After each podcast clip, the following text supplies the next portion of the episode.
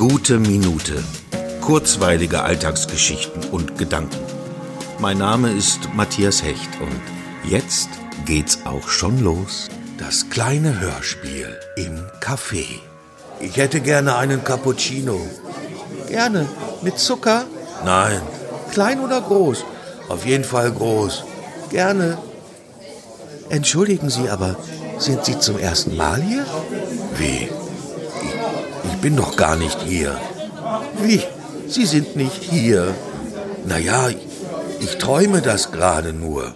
Ach so. Und ich rede mit Ihnen in Ihrem Traum. Offensichtlich, ja.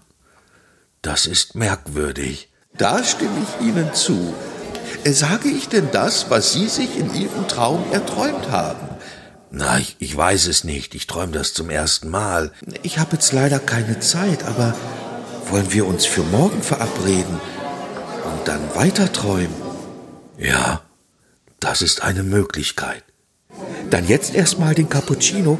Oh ja, gerne.